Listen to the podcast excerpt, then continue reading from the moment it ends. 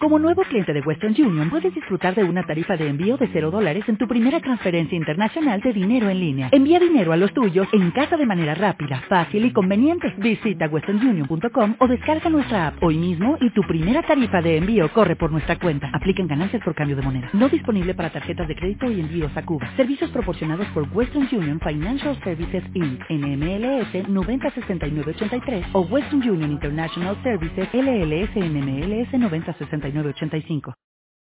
Hola, buenos días desde La Habana. Soy Joanny Sánchez. El mes se nos acaba y estoy en este martes 30 de abril de 2019 junto a ustedes abriendo una a una las persianas de esta ventana 14 para asomarnos a las noticias y los temas más importantes del día en Cuba. Sin embargo, sin embargo, hoy el tema principal de este podcast va a girar en torno a Venezuela. Eh, ya saben que Leopoldo López ha sido liberado y que junto a Juan Guaidó han llamado desde una base militar en Caracas a poner fin a la usurpación del régimen de Nicolás Maduro. Por otro lado, a partir de esta noticia, quiero tratar de responder algunas preguntas, entre ellas cómo ha reaccionado la Plaza de la Revolución de La Habana hasta el momento con estos sucesos que ocurren en Venezuela.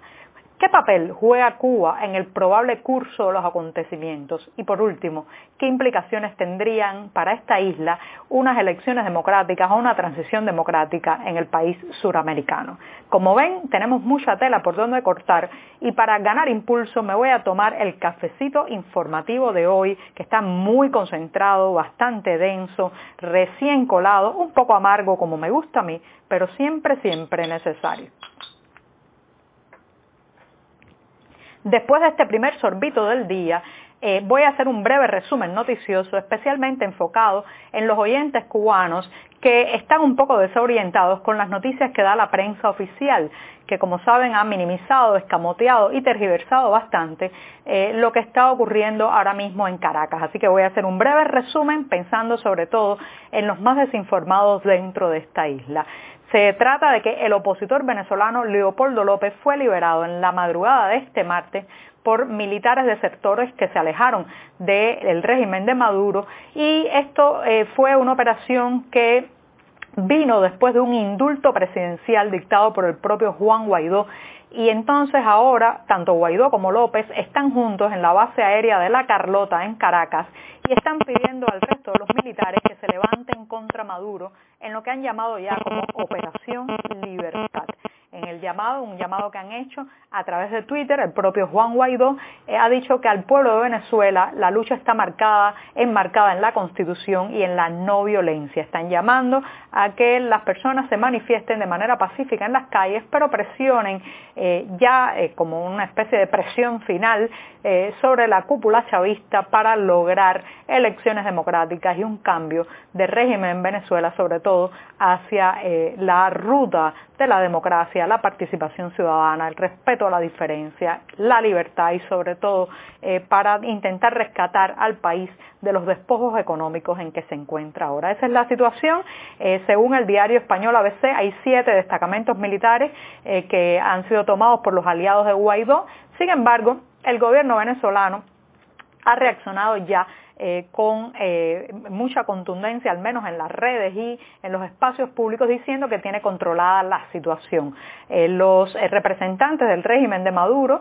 funcionarios y ministros, entre esos el ministro de Comunicación de Venezuela, Jorge Rodríguez, ha dicho que el, el plan golpista, como lo llama el oficialismo, está enfrentado y desactivado. Eh, entonces, bueno, hay dos versiones bastante contrarias de lo que está pasando, pero lo cierto es que esto es una noticia en pleno desarrollo. Y como no puedo contarles muchos más detalles de lo que pasa en Venezuela, porque no estoy allí y porque las comunicaciones han sido bastante cortadas para que no salga demasiados detalles de lo que ocurre, me voy a centrar, me voy a centrar en la parte cubana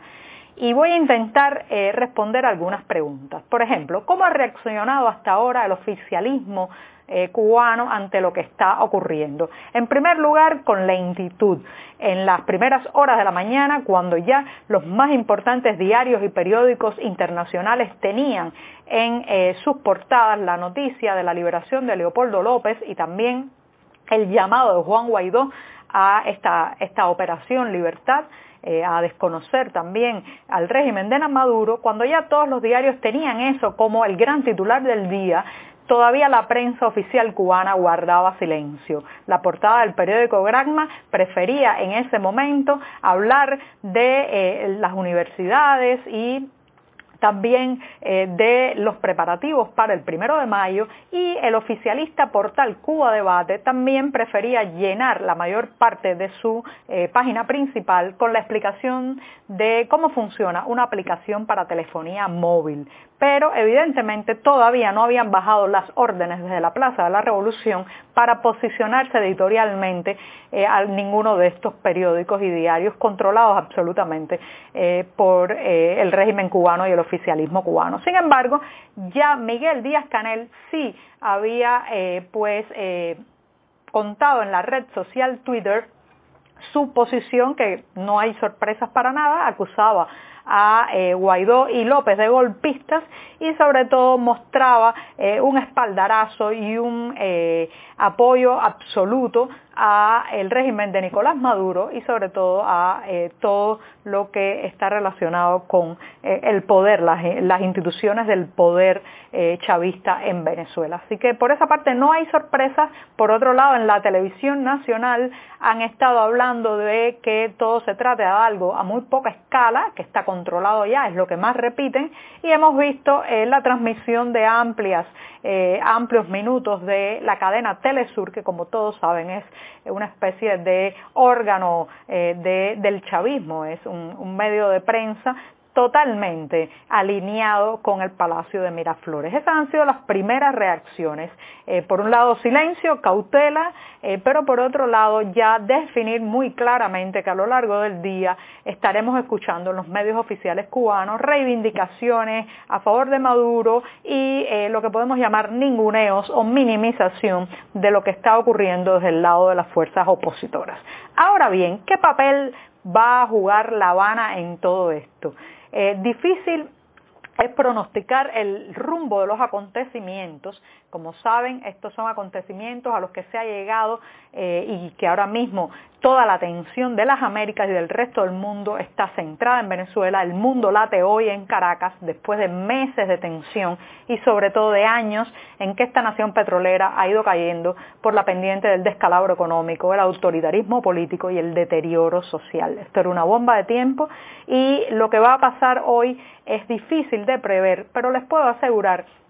que más allá de vaticinios y pronósticos, la Plaza de la Revolución juega un papel muy importante. Eh, está en una parte del conflicto alineada totalmente con la cúpula chavista y eh, La Habana aporta no solamente los agentes de inteligencia, sino la asesoría en una materia en que hay que decir eh, que el régimen cubano es verdaderamente experto, que es el sometimiento de una sociedad y la vigilancia sobre cada individuo y sobre todo también el manejo de la información y de la podemos decir, las matrices de prensa. Así que eh, La Habana define de alguna manera lo cruento o lo pacífico de la jornada a partir de la influencia que tiene sobre el Palacio de Miraflores. Eh, ¿Por qué es probable que La Habana siga rompiendo lanzas y apoyando eh, a Nicolás Maduro incluso en una represión eh, de dimensiones como no las hemos visto ahora, hasta ahora? Bueno, pues porque en La Habana se juega en eso un apoyo económico que a pesar de haber menguado en los últimos años sigue siendo imprescindible para este país, un país que como saben pasó prácticamente de ser sostenido por la Unión Soviética, después una caída en una profunda crisis económica y eh, poco después la aparición de un nuevo mecenas, en este caso Hugo Chávez, que eh, envió y durante largos años eh, enormes recursos, sobre todo recursos petroleros, a Cuba, una, una, situación, un subsidio que le permitió al régimen de Fidel Castro inicialmente, al de Raúl Castro posteriormente y ahora al de Miguel Díaz Canel sostener todo un aparataje de control sobre la realidad y sobre todo pues eh, mantener eh, esa, esa